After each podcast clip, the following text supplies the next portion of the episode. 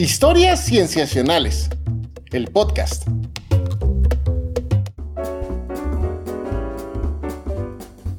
Bienvenidos a Historias Cienciacionales. Una vez más, estamos grabando para todos ustedes para traerles aquel tema en ciencia, bueno, un tema en ciencia que nos tiene pensando mucho. Sabemos que también los tiene pensando mucho a ustedes que nos están escuchando.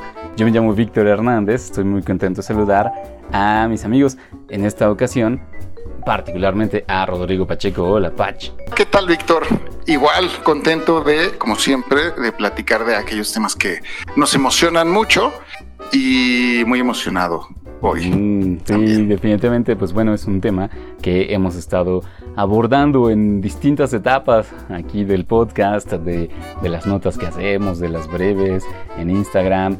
Lamentamos mucho que no pueda estar con nosotros nuestra querida Sof, Sofía Flores, en este episodio, pero bueno, seguramente que tendremos otra oportunidad de que ella pueda ir abordando las preguntas que también estamos seguros de que le entusiasman y le inquietan al respecto de este tema. Patch, antes de pasar de una vez a hablar con la invitada que está con nosotros, vamos a mencionar y sobre todo a agradecer a nuestros Patreons que desde patreon.com diagonal cienciacionales apoyan este proyecto. Y si ustedes que nos escuchan también les gustaría apoyarlo de distintas maneras, digamos que hay varios rubros en los que se puede hacer a partir de Patreon, pues quedaremos muy agradecidos. Hay también ahí algunas, se les llama, ¿no? Recompensas en la página patreon.com diagonal cienciacionales. Y si no, pues ustedes saben que agradecemos enormemente y es sumamente valioso y un gran apoyo que nos escuchen y si pueden por ahí recomendarnos en alguna de las plataformas de podcast alguna reseña o algo, eso también es enorme para nosotros. Muy bien, habiendo dicho esto, querido Patch, pasamos a nuestra sección.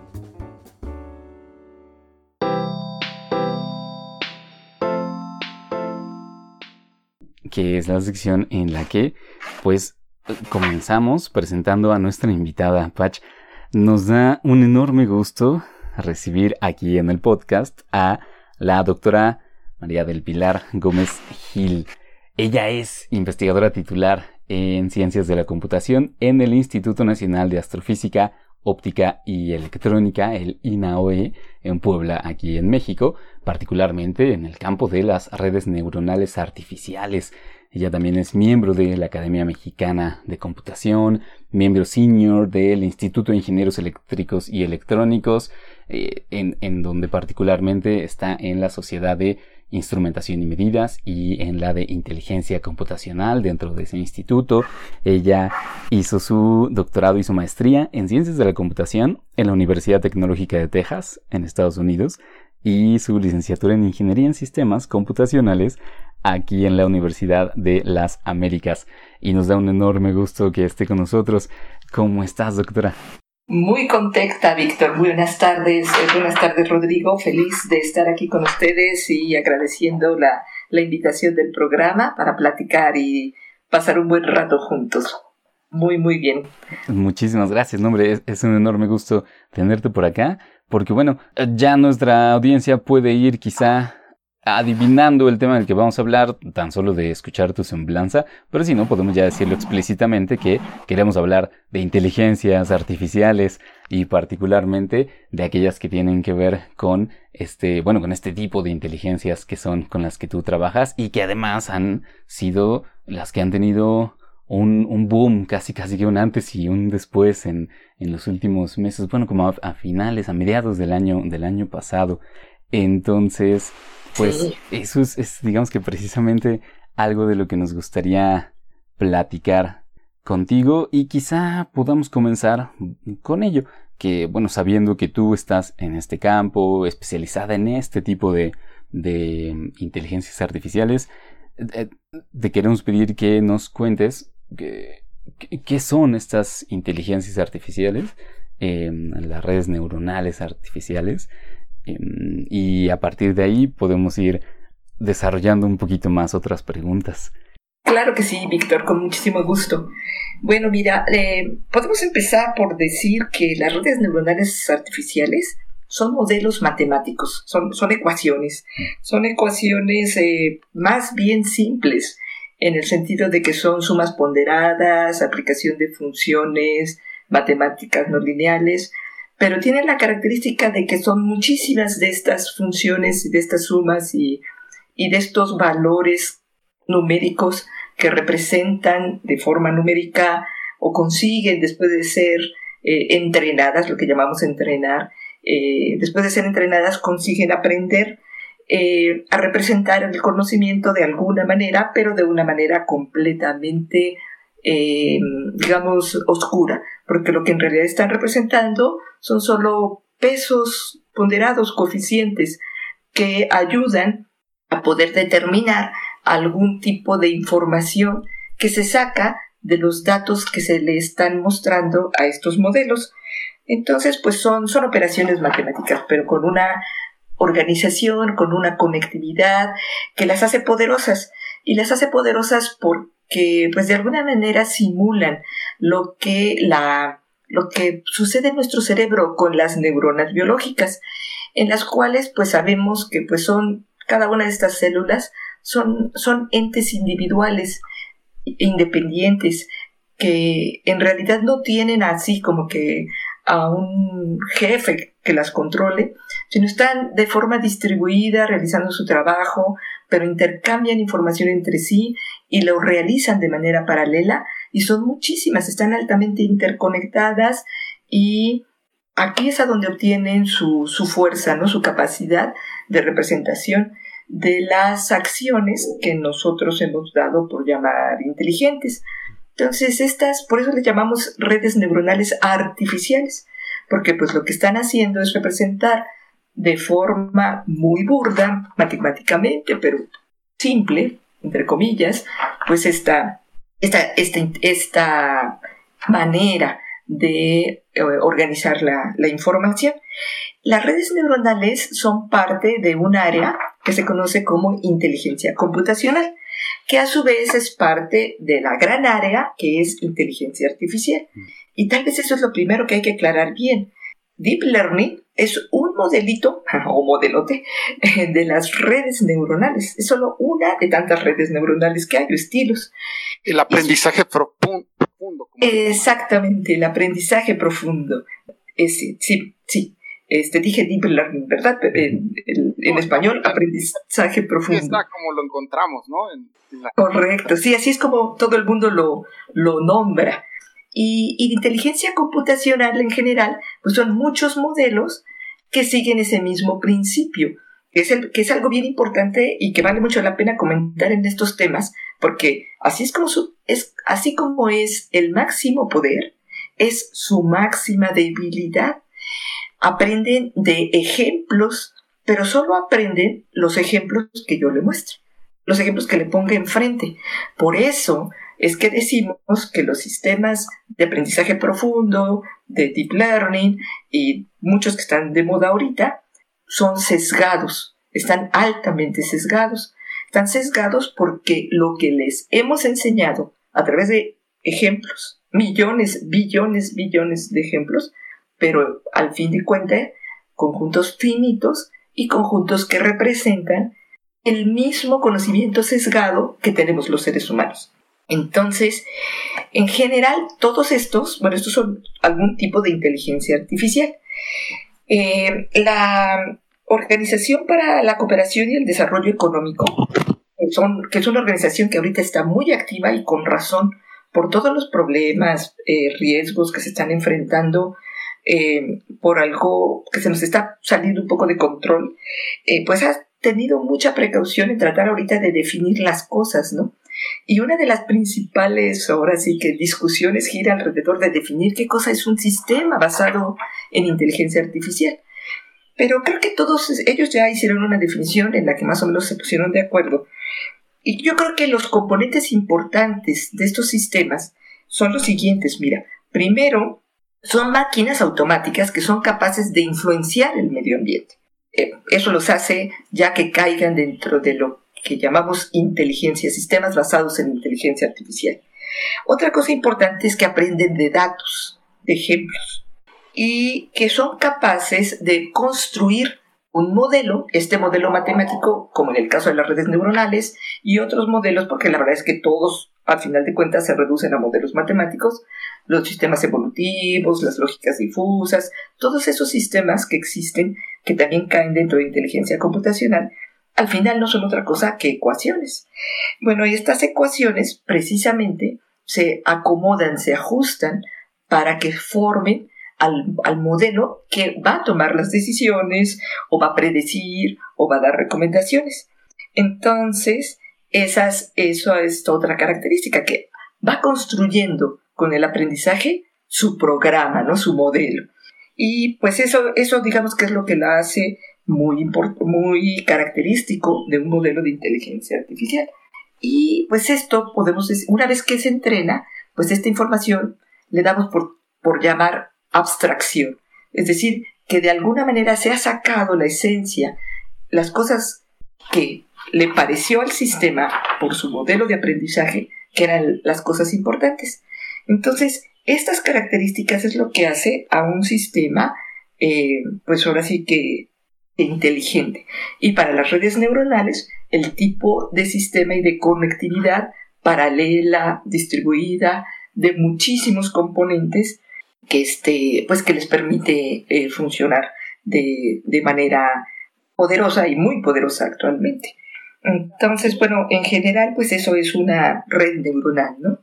Muchas gracias, Pilar, por esta explicación que nos haces de las inteligencias artificiales y en particular de las redes neuronales y esta distinción de los diversos algoritmos que hay. A mí me, me parece importante resaltar esta parte de los distintos algoritmos y sobre todo esta parte de inteligencia en términos que, digamos, tenemos una batería ahora de, de algoritmos que hacen distintas cosas pero a fin de cuentas, de cierta manera, predicen o, cumplen una tarea que nosotros queremos que hagan estos algoritmos, que, que, cumplan esta, esta tarea como tal y, se deriva en lo que llamamos la inteligencia artificial, ya sea que clasifiquen alguna cosa, que creen una imagen, que observen una imagen y que identifiquen qué hay ahí, o incluso que nos ayuden a predecir digamos, algunos fenómenos que nosotros volteemos a ver, como por ejemplo las células cáncer, cuáles son las células cancerígenas,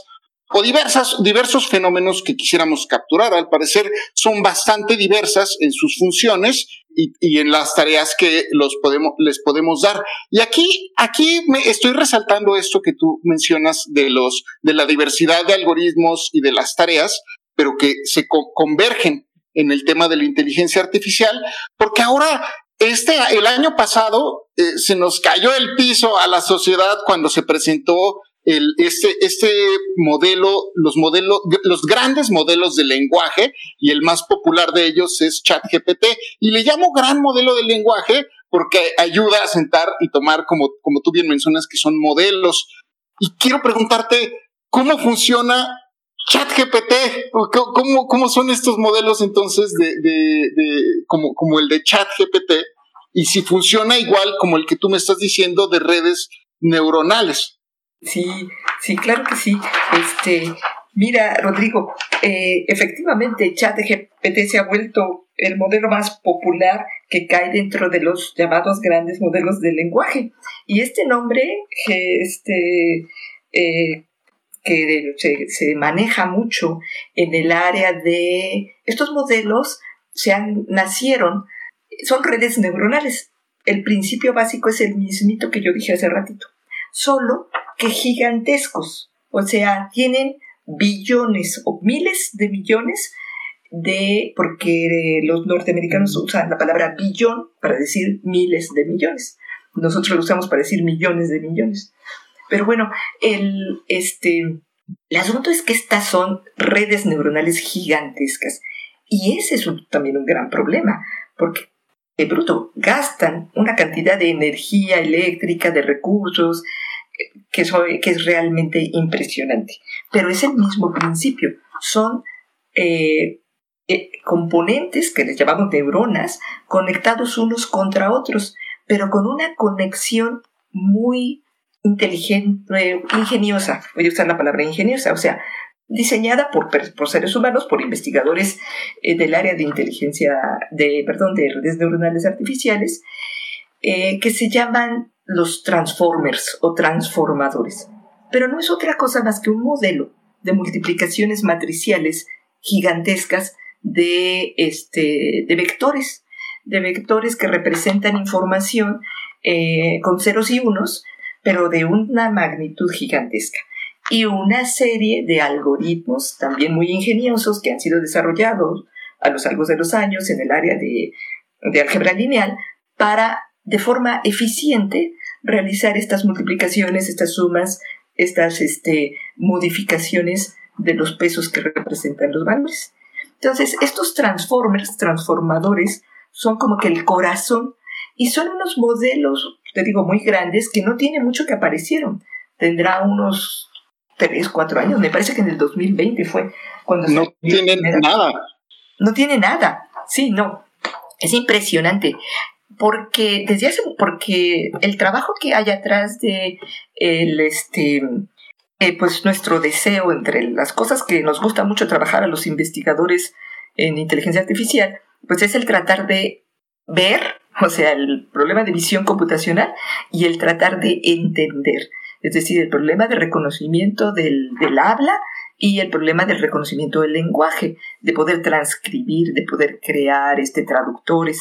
Entonces, estos modelos nacieron, estrictamente hablando, en el área de visión por computadora, pero rápido se pasaron al área de procesamiento de texto natural, de lenguaje natural, procesamiento de texto. Y entonces allí se empezaron a desarrollar muy fuertemente, pero mira, gracias a la capacidad de cómputo con la que tenemos, con la que contamos actualmente. Porque el principio matemático de estos modelos existía desde hace muchos años el asunto es que pues la necesidad de cómputo es muy grande, pero ahora como tenemos los famosos GPUs y las redes, perdón, las computadoras paralelas de tamaños súper este, eh, grandes, pues entonces se pueden manejar modelos sumamente grandes.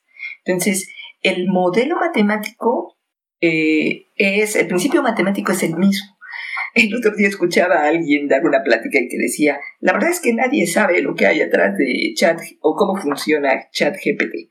No, no, mentira, lo sabemos perfectamente.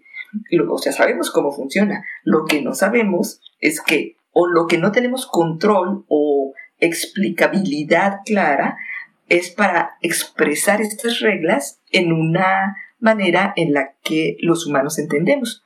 Porque como les decía hace rato, todo esto está representado en números, pero millones, billones, mm, todo una cantidad de tamaño gigantesco. Y mira que creo que vale mucho la pena que, nuestro público que nos está escuchando ahorita se percate de que es muy caro ejecutarlos. Cuando tú ejecutas eh, en las versiones gratis de este que hay de ChatGPT, la verdad es que a la empresa OpenAI, que ya no tiene nada de Open, originalmente era una empresa cuyo código era abierto, pero después decidió que esto era demasiado bueno para ser gratis y lo este y ya cerró su código, ya no es ya no es gratis, ya no es libre, ¿no? Ya no Algo tiene que ver Microsoft por ahí en su compra. sí, sí, sí, sí, porque ya se volvió, bueno, la verdad es que pues siempre se busca un beneficio. No estoy para nada en contra de que haya un beneficio económico de las cosas, pero, pero de lo que sí es que también creo que llega un punto en el que no puede ser tan cerrada la, la tecnología, ¿no? Entonces, bueno, estos modelos son carísimos. O sea, cada vez que ejecutas algo, te estás este, yo bromeo con mis alumnos, les digo, ¿cuántos árboles nos estamos quemando el día de hoy, no? por haber, este, por, porque la cantidad de electricidad que se utiliza, eh, de recursos de, de conectividad, etcétera, es grande y es representativa, ¿no? Entonces, sí son modelos muy, muy grandes, muy poderosos, pero muy, muy, muy costosos. Tanto su diseño como su mantenimiento, como su depuración. Son modelos que continuamente se están reentrenando, eh, no a la velocidad de tiempo real, que ese es uno de los grandes problemas que tienen, este, pero son modelos muy, muy, muy costosos. Entonces, sí funcionan de la misma o sea, el principio fundamental es el mismo, solo que muy, muy paralelo, muy grande, con muchísimas operaciones adentro. Sí, Pilar, fíjate que mm, para seguir un poco en esta idea de entender qué está pasando con inteligencias como, como ChatGPT, eh, ya ves que te, te comentábamos antes de empezar a grabar que este tema, bueno, sabíamos que teníamos que abordarlo porque en, nuestra, en nuestros círculos sociales la respuesta a la llegada de estos grandes modelos de lenguaje o incluso a los generadores de imágenes eh, ha sido muy variada, pero una constante parece ser un cierto temor, ¿no? Un cierto temor a qué va a pasar, no solo con los empleos de las personas, eh, sino como de cómo van a cambiar, no sé, interacciones sociales, qué tipo de nuevas actividades se pueden hacer. Eh, y, precisamente nos gustaría preguntarte respecto de qué podemos esperar de estas inteligencias, o sea, como de esta, mm, no sé llamarle nueva generación o, bueno, o sea, esta casi casi que nueva era, ¿no? En las inteligencias artificiales, que eh, podemos saber algo al respecto de cuáles son sus alcances, qué podemos esperar de ellas. Sí, sí, sí, sí, es, es un tema bien, bien interesante, bien importante y muy, muy actualizado, eh, porque están pasando las cosas al, día, ¿no? Están cambiando al día. Eh, eh, yo creo que son herramientas muy poderosas que nos pueden ayudar muchísimo, pero lo, digamos que yo resumo mucho en todo esto a decir, son poderosas, nos pueden ayudar, pero todavía no están cocinadas. Todavía no está el pastel listo para ser comido. Mm. Todavía le falta hornearse más, bastante más. Pero sí hay muchas cosas que de facto se pueden hacer y se están haciendo. Son herramientas, son herramientas. Yo creo que eso es bien importante. Eh, también es importante como que recordarnos que esta inteligencia es artificial. O sea, la palabra artificial como que no se nos debe de olvidar, ¿no? es, una, es una manera de programar que nos ayuda muchísimo, es muy poderosa, es muy ingeniosa en cuanto a la optimización, en cuanto a que puede conseguir cosas realmente impresionantes, muy, muy impresionantes, muy rápido. Y sí hay mucho que, nos puede servir, nos puede ayudar para hacer nuestro trabajo mucho más fácil, como, como toda la tecnología. Eh, pero también tenemos que darnos cuenta de que de forma específica, hablando de los grandes modelos de lenguaje, y no solo de ChatGPT, hay muchos, lo que pasa es que este es el que se ha vuelto el más famoso, al que le han metido más dinero de, de, este, propaganda, de, de, de, hacerlo, de darlo a conocer, pero hay otros, hay, hay muchos más, ¿no? Está BART, por ejemplo, este, uno que se llama Dalí, eh, eh, hay muchos. Bueno, pero básicamente todos estos lo que hacen son establecer correlaciones entre cosas, pero no establecen eh, lo que le llamaríamos relaciones causales. Es decir, no pueden realmente darte una inferencia, una predicción, una decisión, porque hayan descubierto las causas, sino solo descubrieron las correlaciones. O sea, descubrieron que una cosa se mueve a la par que otra, pero no que es la razón de ser de la otra. Y eso, como usuarios de estos sistemas, siempre lo tenemos que tener bien en la cabeza, que nos pueden dar su opinión, pero que es una opinión sesgada y que además se equivocan mucho. Y esa es una gran crítica de la mayoría de los científicos eh, que trabajamos en esto, de que las, lo que se llaman las alucinaciones de estos modelos. ¿Qué es eso de alucinaciones? Pues quiere decir que generan nueva información que no coincide con la realidad y que además pues han sido entrenadas con información que han obtenido de la web, muchísima, pero al fin, pues todos sabemos que en, en la web este, pues hay información verdadera, falsa, correcta, incorrecta, este, exagerada, hay de todo, ¿no? Y pues si lo ves como, como un modelo estadístico básico, pues la mayoría es la que luego va a ganar. Y esta mayoría que se representa en estos modelos no necesariamente coincide con la realidad, ¿no? por eso es que tienen estos grandes problemas que ya estamos viviendo diariamente. Digo, cada día salen historias tristes y historias que también son muy bonitas, ¿no? O sea, sí ayudan muchas cosas, pero no debemos olvidar este, este gran problema de la, de la este, alucinación, ¿no? De la creación de datos falsos y que además no te dice que son falsos. Y además no te dice de dónde sacó la información. Que eso también yo creo que es un gran defecto de, de estos modelos y que es algo que se tiene que regular, pero de a la ya, ¿no? Porque este, porque sí está siendo muy, muy problemático. Y, ajá. Precisamente ahora que, que, estás mencionando que es muy problemático, hace rato mencionaste que estas inteligencias artificiales son alimentadas con un montón de datos para que aprendan y estas correlaciones que estás mencionando de acuerdo a la información que nosotros le estamos proporcionando. Entonces, eso lleva a pensar que de qué, quién toma esos datos y qué se le están dando a estos algoritmos. Y bueno, son datos que vienen de muy diversas fuentes. Y lo más importante, creo aquí, es que toda esta información que está siendo alimentada, que con la que estamos alimentando a las inteligencias artificiales, es que ha sido creada por humanos. E históricamente los humanos tenemos sesgos que cargamos y vamos a seguir cargando. Sesgos éticos, sesgos raciales, sesgos culturales, sesgos pues, de las sociedades en general.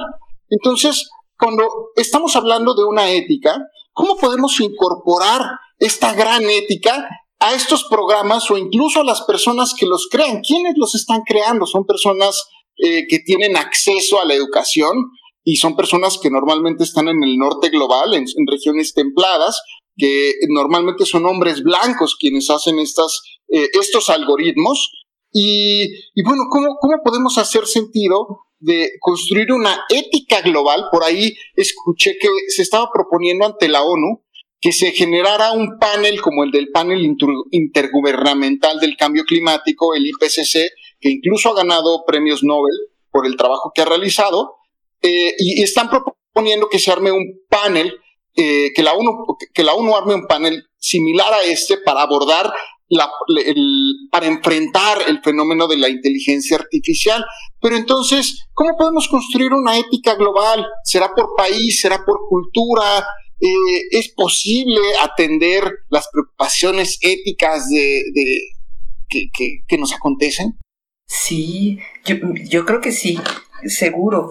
Mira, este es bien importante este Rodrigo el que nos demos cuenta de que definitivamente es súper urgente hacer esto, de ponernos de acuerdo. Pero de hecho ya lo hay. De hecho, el problema de sesgo es un problema que está, que existe desde hace, o sea, que, se, que hemos identificado desde hace muchos años en todos estos modelos que aprenden de ejemplos. Comentabas hace rato que aprendieron de cosas generadas por humanos y los humanos cometemos errores. Pues correcto, muy correcto. Y también aprenden cosas generadas por las computadoras. Y mm. las computadoras cometen más errores, más errores que los humanos, ¿no? Entonces, simplemente ese es un gran problema, pero del día de hoy, ¿no? De que, oye, chat GPT a su vez está alimentando a la web, está alimentando al Internet. Entonces ahora se está generando datos alucinados con los que se está entrenando al modelo. Pues sí, es cierto. Es muy cierto. Y mira que estos modelos automáticos generan datos muchísimo más rápidos que nosotros los humanos. Yo pongo un post en mi Twitter cada semana y estos modelos ponen millones de nuevos datos en el web cada día, ¿no? Entonces, este, existe, sí existe la posibilidad, de hecho, ya está, la estamos haciendo, eh, de, de establecer cosas eh, que controlen la ética de forma global.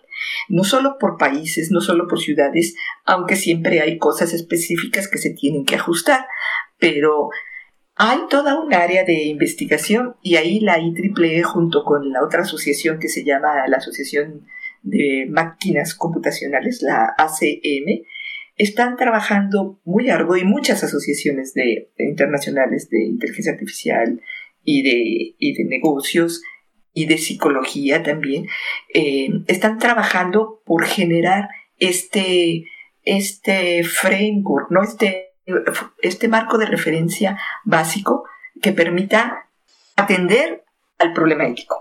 La ética, el, el diseño ético de software siempre ha existido. De hecho, la IEEE tiene su código de ética para los computólogos o para los ingenieros o ingenieras de software. Entonces, ese concepto de ética pues existe y ha existido desde hace muchos años. Está también una serie de principios básicos que se deben de atender cada vez que tú diseñas un software.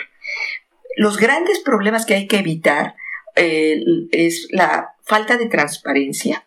Los diseñadores tenemos que decir claramente qué fue lo que hicimos, de dónde obtuvimos los, los datos, quién curó los datos, quién los arregló, si es que hubo algún tipo de curación, porque pues como te darás cuenta se necesita para alimentar a este monstruo, se necesita mucha comida. Y esos datos pues no son revisados por humanos, simplemente los saca del internet y los mete en su sistema. Y quién revisó si era verdadero, falso, lo que sea, no, nadie. Ahora tienen todo un equipo, un ejército de personas que están tratando de ajustar, de parchar al sistema para de ChatGPT, por ejemplo, para que no cometa errores tan garrafales como algunos que, estaba cometiendo originalmente, o para ponerle banderas, por decirlo de alguna manera, ponerle como switches que identifiquen cuando está siendo peligroso contestarle a alguien. Eh, estas empresas también luego dicen, oye, pero es que yo siempre le digo a mis usuarios que me puedo equivocar. Pues sí, pero tus usuarios te preguntan porque no saben y cómo van a saber si te equivocaste o no. Esa es la otra gran cosa ética que hay que estar seguros de que estamos atacando correctamente. Es decir, el saber que, que, que, que nos quede, que les quede claros a todos de que lo único que queremos es que nos digan cosas verdaderas, no que nos digan cosas falsas y que no sepamos que nos están diciendo cosas falsas, ¿no? Porque pues la ignorancia es mala, pero el no saber que ignoras pues es peor, ¿no? Entonces el creer que ya te dieron una respuesta y resulta que esa respuesta no, no es correcta. Entonces la transparencia, la seguridad de la información es otro gran punto que hay que atacar. Este, el desequilibrio, estos problemas de sesgo que comentabas, te tienes que asegurar que los conjuntos de datos que utilizas para entrenar, para validar tus sistemas, no estén sesgados, lo que decías, ¿no? Son hechos por, Y no solo los diseñadores, o sea, los datos que se usan para alimentarlos, siempre son, son hechos por... son El web está lleno de estos sesgos, ¿no? Este, entonces eso también se puede hacer. Hay, pues, precisamente el 19 de junio, el, este, el Parlamento de la Unión Europea aprobó las primeras enmiendas a lo que ellos ya sacaron, que es un reglamento de inteligencia artificial, eh, que van a aplicar en toda la Unión Europea. Y la idea, pues, es que ya esté funcionando a partir de 2024. Y empezaron a sacar esto desde el 2022, pero no lo habían, no le habían dado tanta velocidad como en los últimos meses. Y este, entonces yo creo que eso también es algo que pues tenemos que ponernos. Sí hay varias cosas que podemos, que podemos arreglar en cuestiones de, de qué regular. Eh, y pues atender estos grandes problemas que se pueden generar, ¿no? estos tipos de sistemas pueden, pueden generar problemas de, por ejemplo, de desempleo, eh, de engaño masivo, que eso es lo que nosotros llamamos este, desinformación pero a nivel gigantesco, como cuando alguien genera una información falsa y la empieza a pasar por todos sus, sus amigos en el WhatsApp. Este, eh, estos, estos problemas de difusión masiva de, de mentiras son bien graves. Entonces también hay que, hay que mucho educar a las personas para que no le crean a los sistemas, es decir, que siempre busquen el a tratar de su propia información eh, o la información que le está diciendo el sistema, corroborarla. Pero esto es bien difícil, es bien difícil y precisamente hoy salió en, el, en la revista Science un pequeño artículo de unos psicólogos en donde nombran su gran preocupación de que cuando los sistemas estos de, de modelos de lenguaje tan grandes te mienten o te dicen una información falsa, aunque no lo hayan hecho a propósito, eh, nuestra propia psicología, pues nosotros preguntamos cuando no sabemos y entonces tendemos a estar vulnerables a, creer las respuestas. Y una vez que nos dan las respuestas, estamos eh, propensos a no buscar más, más respuestas. Nos sentimos satisfechos y lo dejamos allí. Mm, y esta es, es, una característica común de los seres humanos y muy común de los niños. Eh, y luego otro gran problema, pues es que como me lo dijo un sistema de inteligencia artificial, pues se lo creo, ¿no? Este, entonces, esa, eso también es un, grave problema que tenemos que, ir atacando, ¿no?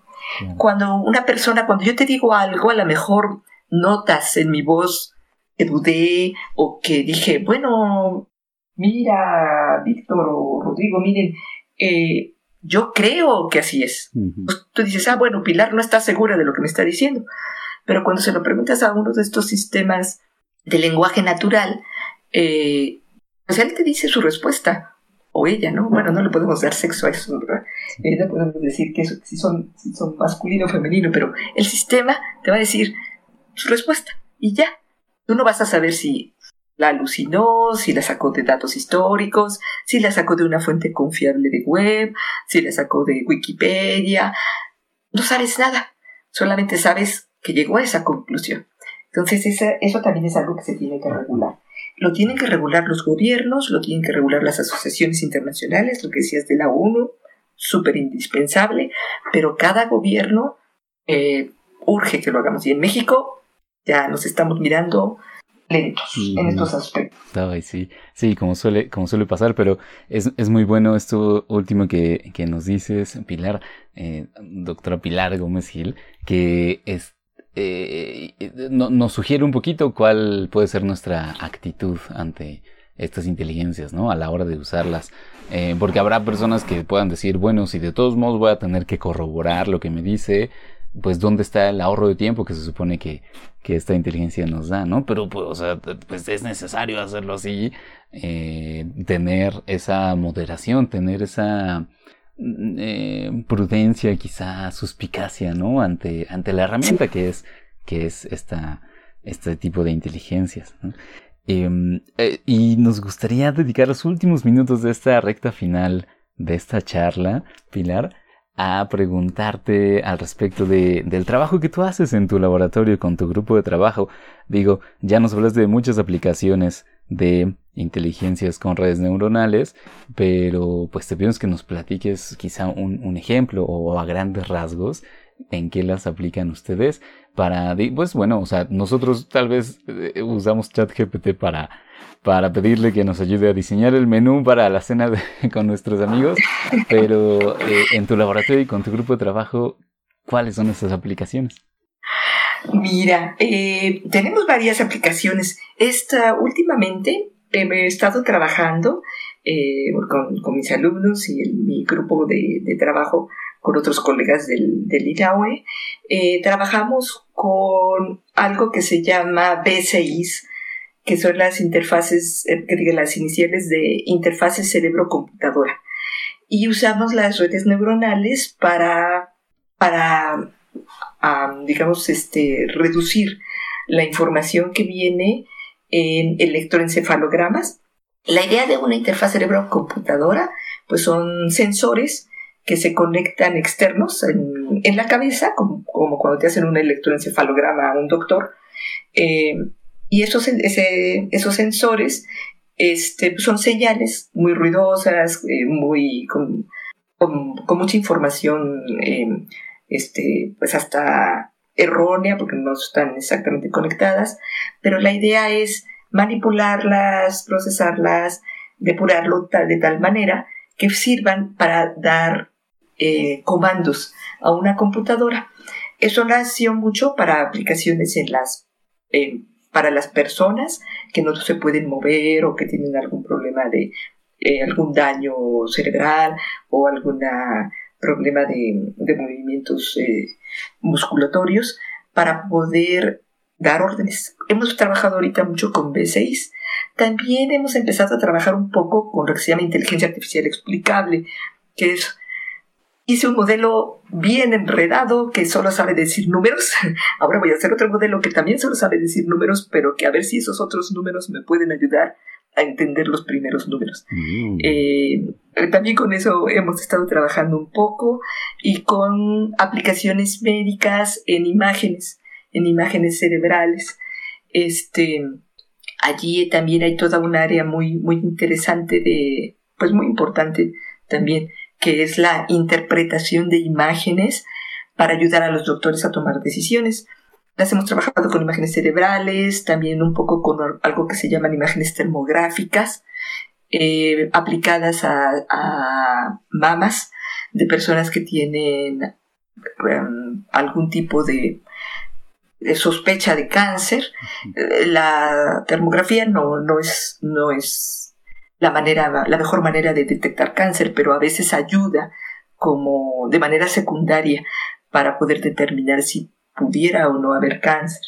Eh, esos son más o menos los proyectos ah, actuales con los, que, hemos estado en el laboratorio eh, aplicando redes neuronales. Ay, está fantástico. Eh, nos dejas con muchas ganas de volver a platicar contigo para, para, que nos cuentes más detalle de alguno de estos proyectos. Y, y por ahora cerramos esta charla, pero te agradecemos enormemente, doctora Pilar, doctora Pilar Gómez Gil que nos hayas dado esta perspectiva, que nos hayas ayudado a entender, a quizás sopesar, ¿no? Como a poner en, en, su, en su justa medida, quizá, ¿no? Este, em, esto que muchos llaman de revolución, pues vamos a ver si se siente un cambio, pero, pero bueno, ah, muchas gracias por darnos estas herramientas para acercarnos a ello. Al contrario, Víctor, muchísimas gracias a ustedes por, por permitirme platicar un poco de este tema apasionante. Y pues solo me gustaría despedirme recordando un, un chiste que me contaba mi profesor de, mi primer profesor de, de ingeniería de software, que decía que errar es humano, pero para de verdad meter la pata se necesita una computadora. Este, no, lo olvidemos, no lo olvidemos. Claro, buenísimo, buenísimo.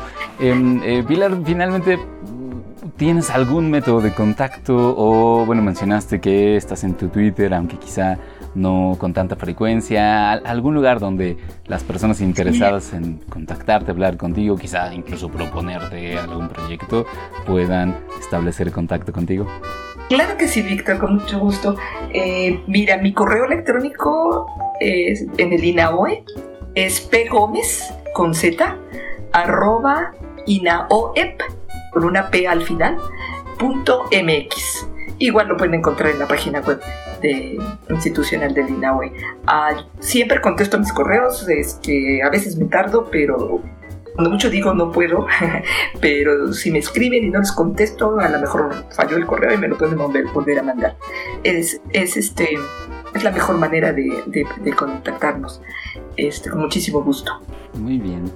Fantástico, bueno, bueno, entonces con ello vamos también cerrando este episodio, querido Patch, y ya solo nos restaría dar nuestros métodos de contacto propios, que en ausencia de nuestra querida Sof, pues bueno, eh, puedo ser yo quien hable precisamente de nuestro Twitter y Facebook en el que estamos como historias Cienciacionales en Facebook, en Twitter como arroba cienciacionales, también en Instagram, donde recuerden que estamos subiendo breves, pequeñas notitas que estamos seguros de que les pueden gustar.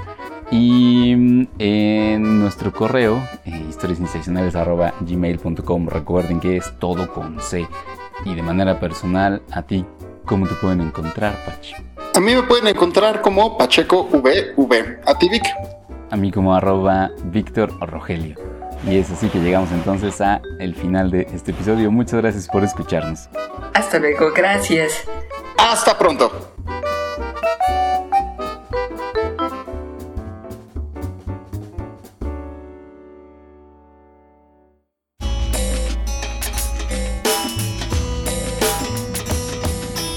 Y llegamos a nuestra sección personal y en ausencia de Sof en este episodio, yo llevaré eh, esta sección. Espero que lo, haya, lo haga también como Sof y de paso aprovecho a mandarle un saludito.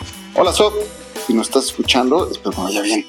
Eh, Pilar, muchas gracias por quedarte con nosotros en esta sección y también gracias a aquellos que nos están escuchando y están atentos a estas preguntas ya clásicas que hacemos a los investigadores que nos acompañan y arrancaré de una vez con la primera y será que de tu investigación, ¿cuál es el aspecto que más disfrutas? Disfruto mucho el poder entender los problemas. Cuando hay algo que no sé y de repente ya lo entiendo, después de horas y horas y horas, eso me gusta mucho. Y también me gusta muchísimo el trato con los, con los, con los alumnos, con las personas. Creo que es otro gran punto de, de mi trabajo que me encanta.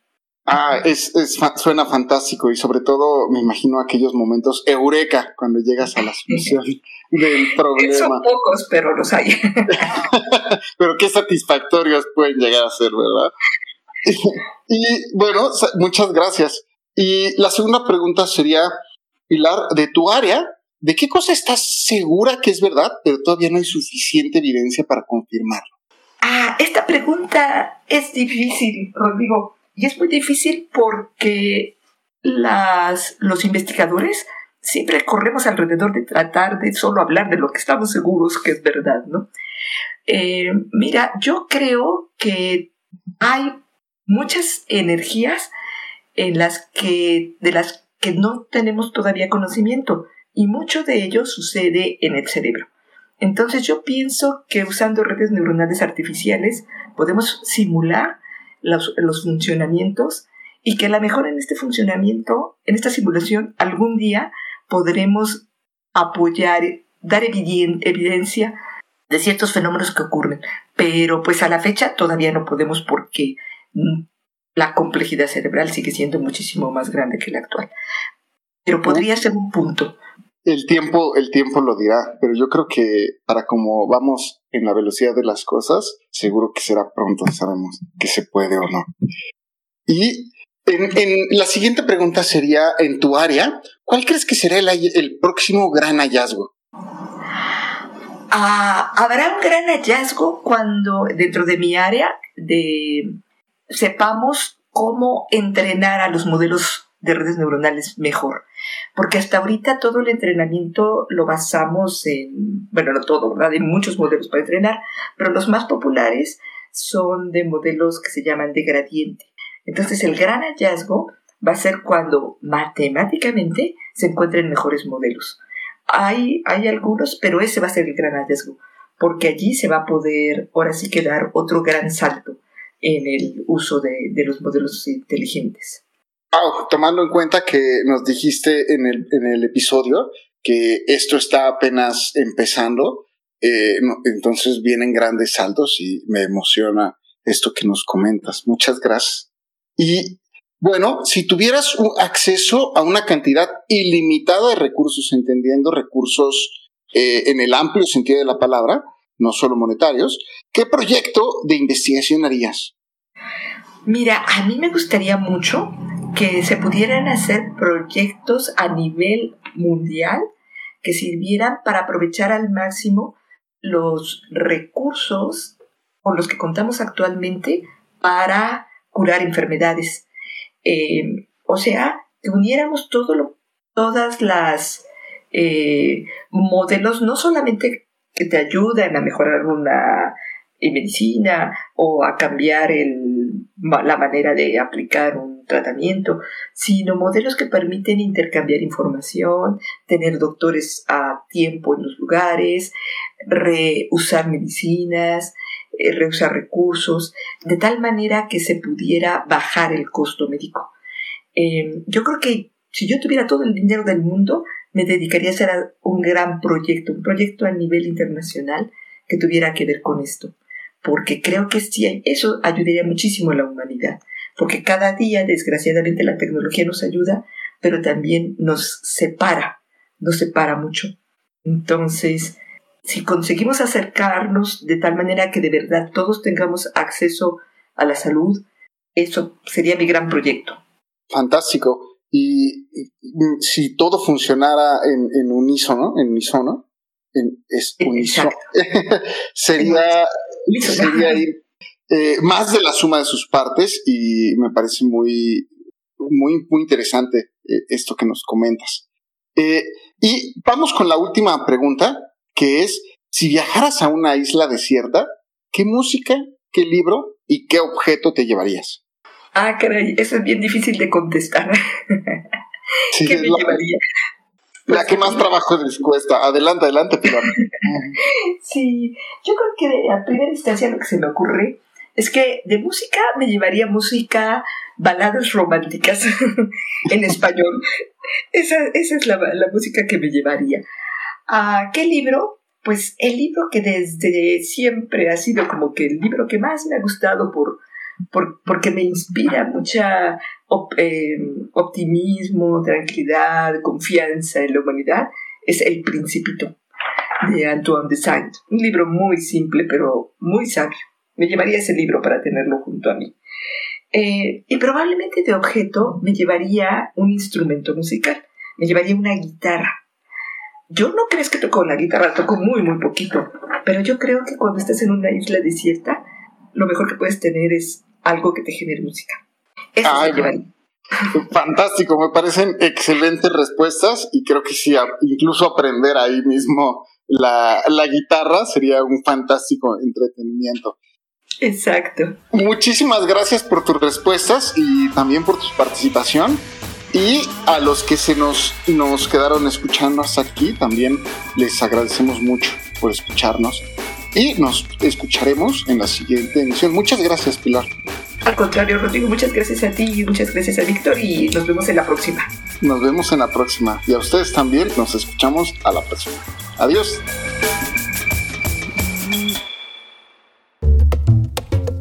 Esto fue Historias Cienciacionales, el podcast.